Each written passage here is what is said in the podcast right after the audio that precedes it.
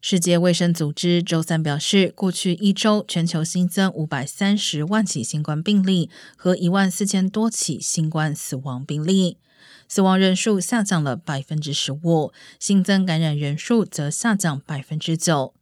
除西太平洋地区外，全球每个地区的新增感染人数都呈现减少。不过，世卫组织警告，新冠疫情的数字可能被严重低估。因为许多国家已经放弃了统计新冠病例。目前全球主要的新冠病毒是 Omicron 亚变种 BA 五，占病例总数的百分之七十以上。